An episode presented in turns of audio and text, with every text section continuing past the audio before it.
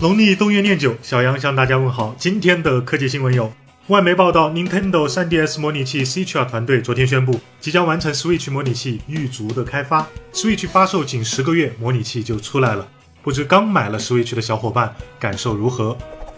今天，育碧与微信共同宣布，将会在小游戏领域展开合作。育碧旗下的 Catch APP 将在微信平台上线数款小游戏。网易区块链招财猫项目组发布公告称，本地网易互娱内测已结束，测试资金即将返还，疑似该项目或已夭折，正在清退资金。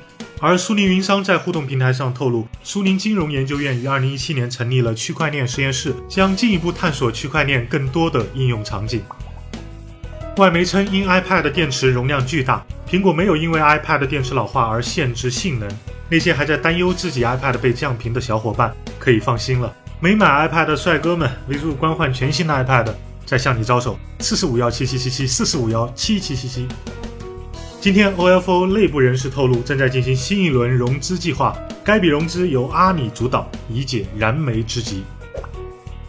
HTC 今天发布了 U11S，搭载骁龙六五二六五二。六五二处理器，六英寸二幺六零乘幺零八零屏幕，四加六十四 G 内存组合，前置五百万双摄，后置一千二百万像素摄像头，支持光学防抖，电池三千九百三十毫安时，支持 IP 六七级防尘防水，国行售价三千二百九十九元，预售到手价仅需两千九百九十九。古老的小米 Max 一代正在瑟瑟发抖，极简又拉风，每天一分钟。